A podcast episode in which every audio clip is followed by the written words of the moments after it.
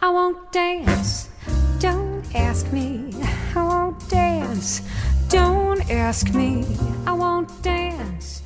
Monsieur, with you. Olá, bem-vindos ao Simples Vinho, onde a gente desfruta toda a complexidade do vinho de forma simples, quase um bate-papo. E o programa de hoje vai fechar o tema produção de vinho. Eu vou contar como é feito o vinho tinto jovem e o vinho de guarda, branco ou tinto. No final, claro, vou sugerir alguns vinhos para nossa confraria. Bora?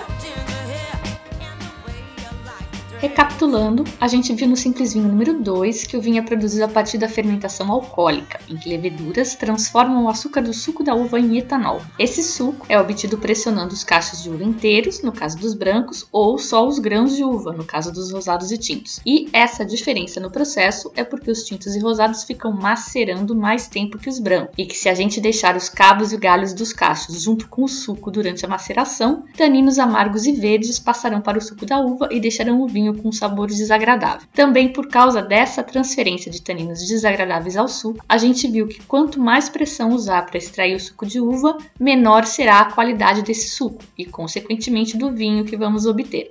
Terminada a fermentação, limpa, filtra em garrafa e está pronto o branco jovem. Marcos Sigmund, que é o meu ouvinte mais super mega ultra gato e é também o meu marido, me pediu para detalhar melhor o processo mesmo sobre fazer o vinho. Então aqui vai.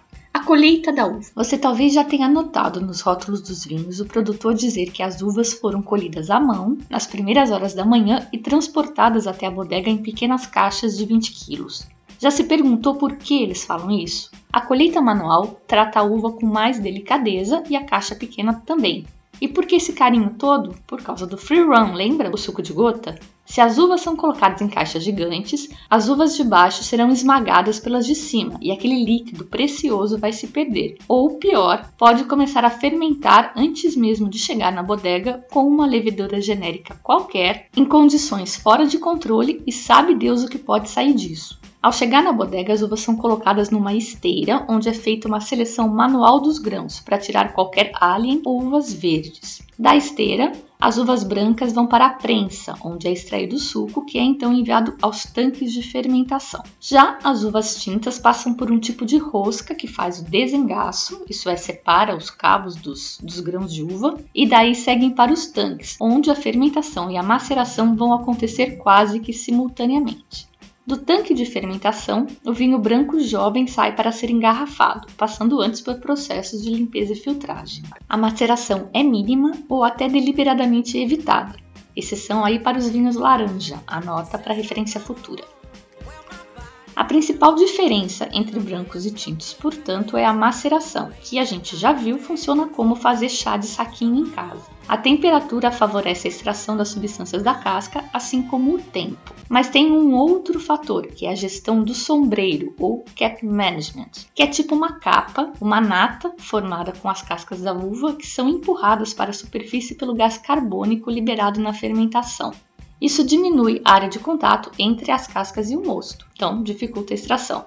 Como resolve isso? Mexe, igual na cozinha podem ser pás giratórias nos próprios tanques de fermentação ou o uso de um bastão para furar o sombreiro e afundar as cascas, e que tem o nome francês chiquérrimo de pigeage, mas que os caras acabam fazendo com o pé mesmo e às vezes até caem dentro do tanque. Ou a circulação do mosto, extrai pela parte de baixo do tanque e volta a encher por cima. Essa agitação causa aeração, que é legal para as leveduras que estão fazendo a fermentação alcoólica, mas também é legal para as bactérias lácteas que vão produzir ácido acético vinagrão mesmo. Então, de novo, é um balanço delicado. O tempo de maceração vai depender da qualidade da uva e do estilo do vinho sendo preparado. Se a uva é de qualidade mais baixa, o tempo de maceração vai ser menor para evitar extrair aqueles aromas amargos e herbáceos que a gente já comentou.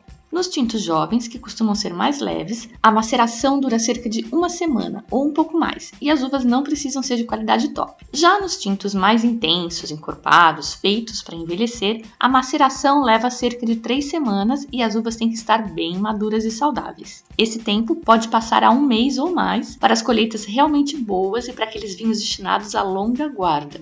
Esse tempo mais longo de maceração permite que os taninos polimerizem, isso é, as moléculas, que são cadeias de carbono, vão ser mais longas e aí elas se enroscam e se aglomeram tipo um novelo de lã. Isso é polimerização. Esses taninos polimerizados são mais redondos e amáveis. O enólogo é quem determina a duração da maceração de uma forma super científica. Ele vai experimentando o mosto do tanque diariamente até achar que está no ponto certo. Só aí é extraído o free run, o suco de gota e depois os sucos de pressão. Se a fermentação ainda não tiver sido concluída, o mosto pode voltar para o tanque até a finalização. E agora está pronto o vinho jovem? Normalmente não, porque é comum que os tintos passem também pela fermentação malolática, que é a transformação do ácido málico, que está naturalmente presente nas frutas, em ácido lácteo. Na prática, isso significa simplesmente reduzir a acidez e amaciar mais o sabor do vinho, já que o ácido málico é mais forte e duro e o ácido lácteo é mais amável, suave e untuoso na boca. Justamente por isso, a malolática é menos comum nos brancos jovens, nos quais a gente prioriza acidez e frescura. Na degustação, você pode tentar descobrir se um vinho tem malolática ou não pelos aromas tipo manteiga e iogurte que essa transformação aporta. E agora sim, temos o primeiro produto de hoje, o vinho tinto jovem. A produção é muito parecida à do branco jovem, apenas com mais tempo de maceração e eventualmente uma malolática. E daí, partimos para os vinhos de guarda, que são aqueles que passam um período em tonéis de carvalho.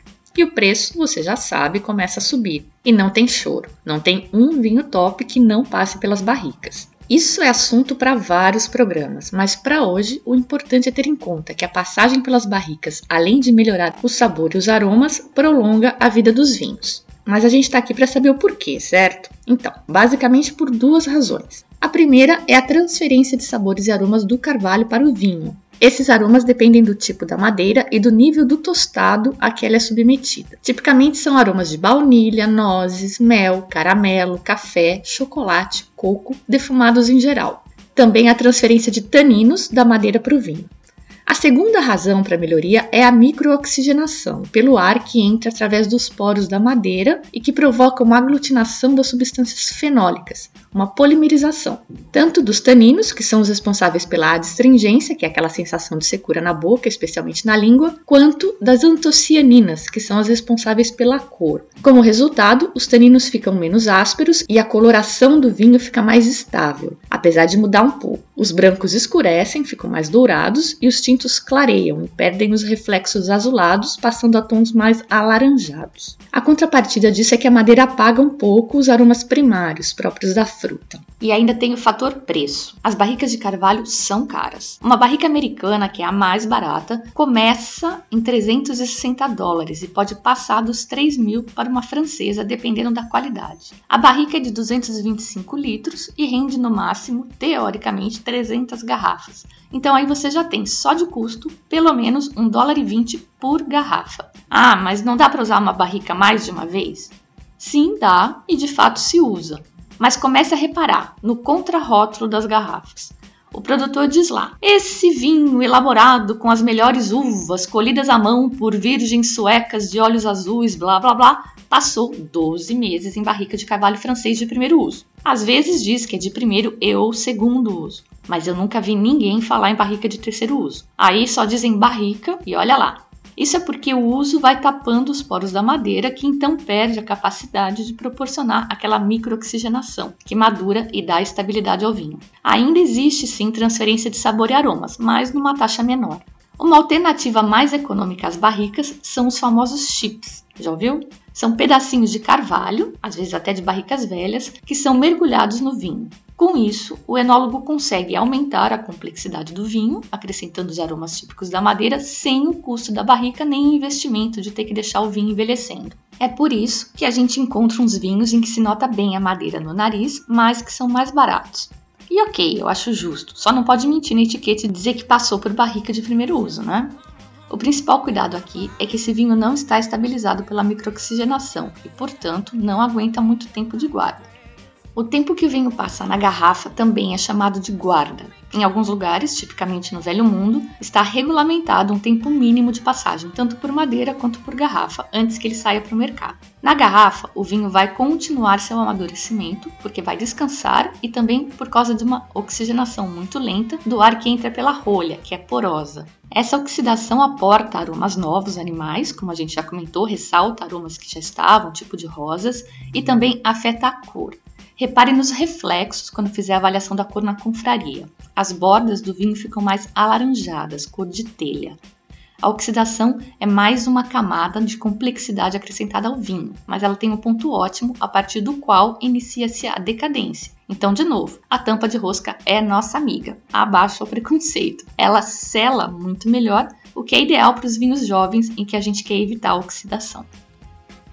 Para finalizar o tema de hoje, eu queria comentar que tem também brancos com passagem por barrica. O exemplo típico são os chardonnays. Nesse caso, é comum que o mosto seja fermentado no barril em vez dos tanques. E essa técnica permite que os aromas e sabores da madeira se integrem melhor ao vinho, porque é um vinho mais delicado.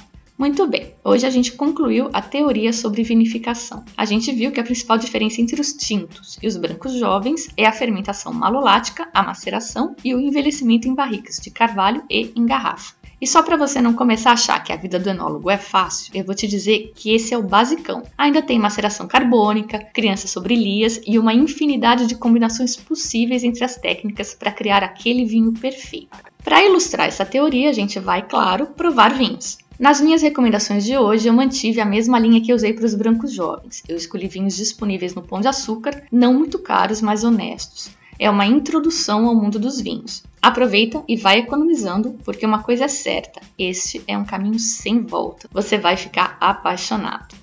Bom, eu sinto muitíssimo não poder indicar nenhum vinho brasileiro, mas por indisponibilidade no mercado local aqui. Mas eu tô tentando solucionar isso com umas visitinhas que eu vou receber esse mês. A dica então vai para os vizinhos: um Carmenere chileno, ventisqueiro reserva por 58 reais, e um Malbec argentino, o Norton DOC por 52. A ficha técnica do Norton, além de super bem feita, diz que esse vinho é feito com leveduras nativas e barricas de primeiro uso. Olha só que legal. Eu queria que vocês provassem também um Pinot Noir, se puder, mas eu não conheço o do Pão de Açúcar, então recomendo Leida Reserva, que não tem lá. Compre o que vocês acharem, depois a gente compara na confraria. Link para os vinhos no roteiro do programa no site.